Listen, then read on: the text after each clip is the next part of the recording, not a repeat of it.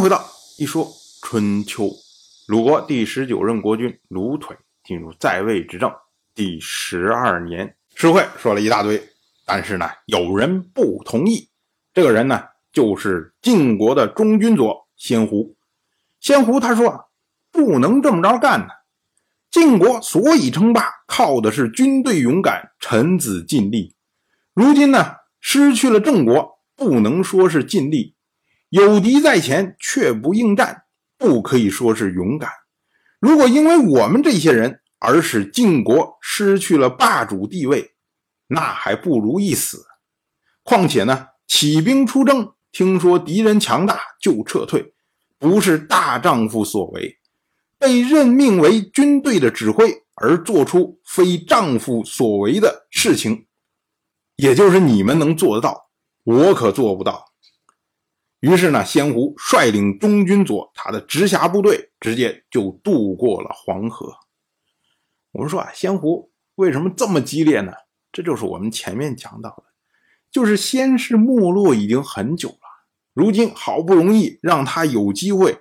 能够做到晋国二号人物这样的地位，那他必然需要有机会能展示一下自己，能够振兴先世啊。所以碰到这样的大战又不打，那也许下一次再出兵的时候，先胡因为其他的原因就被人免掉了，被别人替掉了。那时候你想打也没有机会了。所以他是在一心求战。而他作为二把手，他竟然可以直接率领自己的部队渡过黄河，不理会中军的命令。这翻过来也说明晋国的中军元帅荀林父统御无方啊，控制不了手下人。那最头疼的人是谁啊？就是司马韩厥呀，因为。韩厥他是负责执行军法的人，道理上来说呢，像先胡他不听中军的命令，不听元帅命令，那就应该由韩厥来执行军法，比如说把他给砍掉。可是呢，这时候先胡已经跑掉了，韩厥也没有地方下手啊，那该怎么办呢？于是呢，他就去找荀林父商量。他对荀林父说啊，他说先胡率领他的部分军队。已经渡过黄河了。如果他失陷于楚军的阵中，那您荀林父，您的罪可就大了。因为您是元帅啊，属下不听命令，这是谁的过错？失去郑国又损失军队，这是多大的罪啊！所以呢，您不如进军，就算战败。大不了大家一起分担责任，相对于您一个人承担，那六个人一起承担不是更好的选择吗？就荀林父一听，有道理啊。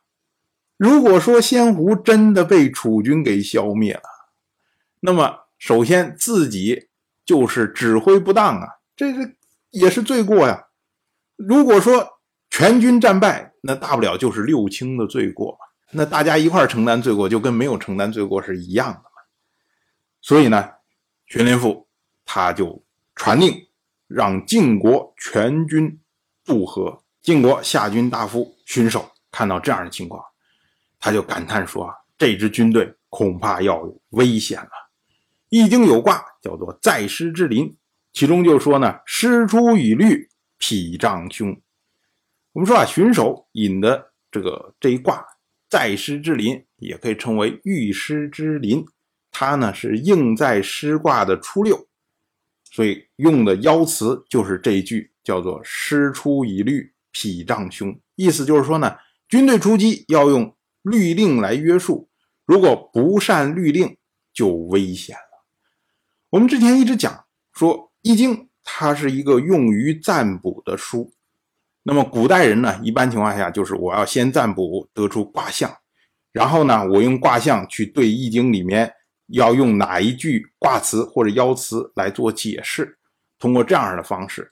但是呢，古人里面有一些这种比较有才华、比较有能力的人，他们其实对所有的卦都是背诵如流啊。所以呢，他有时候也会把这个卦辞作为一个经典来引用，就像引用《诗经》啊、引用《尚书》一样。哎，群首这次就是用卦辞来做引用，而不是说占卜得出来说在世之灵。荀首他接着又说：“他说有率令而不遵从，还有比这更危险的吗？如果遇到敌人，必败，而这。”都是由仙狐导致的。就算他能免死回到晋国，将来也必有大难。所以仙狐做的这件事情是多么的不得人心呐！当然，我就这么一说，您就那么一听。感谢您的耐心陪伴。如果您对《一说春秋》这个节目感兴趣的话，请在微信中搜索公众号“一说春秋”，关注我，您不仅能得到《一说春秋》文字版的推送，还可以直接和我互动交流。我在那里等待您的真知灼见。